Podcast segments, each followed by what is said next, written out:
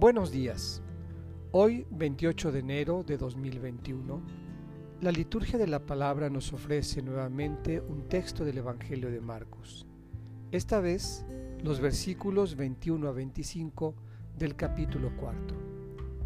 Como siempre, los invito a escuchar con atención, en un silencio orante, para que dejándonos penetrar por la palabra, sea como semilla que entra en tierra fértil y da fruto.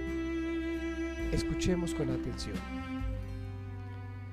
En aquel tiempo, Jesús dijo a la multitud, ¿acaso se enciende una vela para meterla debajo de una olla o debajo de la cama? ¿No es acaso para ponerla en el candelero?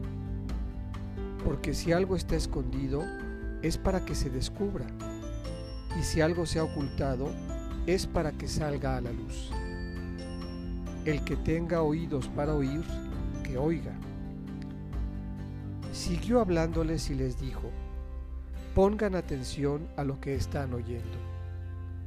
La misma medida que utilicen para tratar a los demás, esa misma se usará para tratarlos a ustedes, y con creces.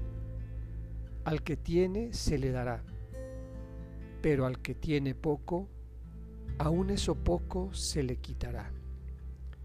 Esta es palabra del Señor.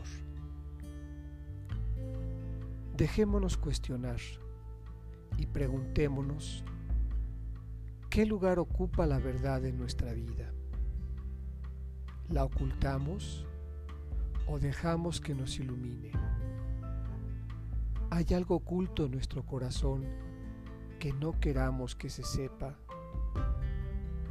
Pensemos que la verdad nos hace libres.